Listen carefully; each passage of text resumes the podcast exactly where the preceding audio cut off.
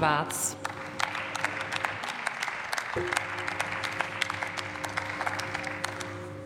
Hochverehrte Frau Präsidentin, liebe Kolleginnen und Kollegen!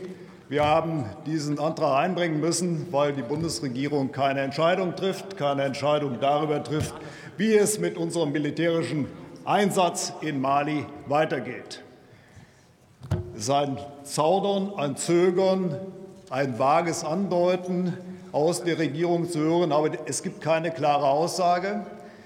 Man hört aus dem grün geführten Außenministerium, man möchte unsere Soldatinnen und Soldaten in Mali belassen. Da gibt es gute Gründe für. Kollege Graf Lapzow hatte eben gerade darauf hingewiesen, da gibt es sehr gute Gründe für. Aus dem rot geführten Verteidigungsministerium hört man Tendenzen, man würde lieber unsere Soldatinnen und Soldaten nach Hause holen. Der Bundeskanzler schweigt mal wieder. Und ich sage sehr deutlich, in dieser Situation ist es geboten, eine klare Aussage zu treffen, denn man braucht eine Entscheidung. Und ich will sehr deutlich darauf hinweisen, liebe Kolleginnen und Kollegen, es wurde uns zugesagt, dass im Herbst diesen Jahres eine Entscheidung seitens der Bundesregierung darüber getroffen werden soll, wie es mit unserem Mali-Engagement weitergeht. Und ich halte das auch für richtig, dass das so gesagt wurde. Nur wir haben mittlerweile im November eine Aussage Aussage und eine Tendenz ist nicht erkennbar. Ich begrüße es, dass wir jetzt hören, dass eine Strategie für die Sahelzone vorgelegt werden soll. Da fordern wir ja auch ausdrücklich zu auf. Aber es wird dann auch Zeit, meine Damen und Herren. Insofern bitte ich Sie sehr, geben Sie diesbezüglich Gas im Interesse unserer Soldatinnen und Soldaten.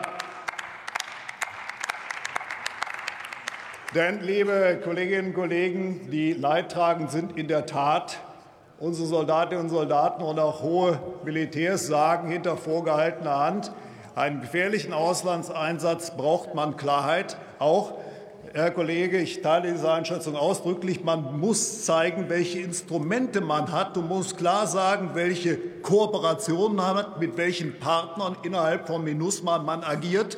Ich bin da ausdrücklich Ihrer Auffassung. Nur das muss dann auch geschehen. Und deswegen gestatten Sie mir einen Blick auf die aktuelle Lage vor Ort. Ich stelle fest, nach langem Hin und Her ist äh, jetzt für November wieder die Möglichkeit gegeben, mit Überflugrechten für Personalrotation zu sorgen und auch Versorgungsflüge zu starten. Ich sage Gott sei Dank. Dann sage ich aber auch sehr klar, was ist mit Heron 1? Unsere Aufklärungsdrohne, die bleibt am Boden. Weswegen ist das so? Weil offensichtlich Moskau nicht möchte, dass wir mit unseren Heron-1-Drohnen wissen, was die Wagner-Gruppen dort machen. Man muss das in dieser Deutlichkeit artikulieren. Das bedeutet, wir sind ohne Bild Sie müssten das jetzt bitte zusammenfassen. Ihre Redezeit ist schon überschritten.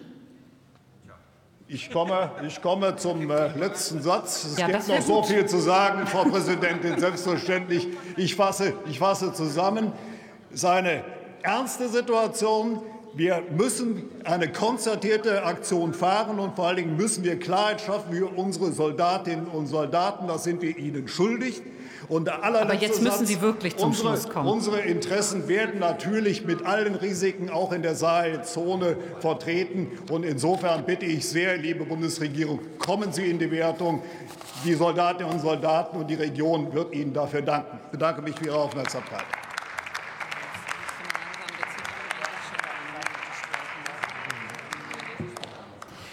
Nächster Redner ist Christoph Schmid für die SPD.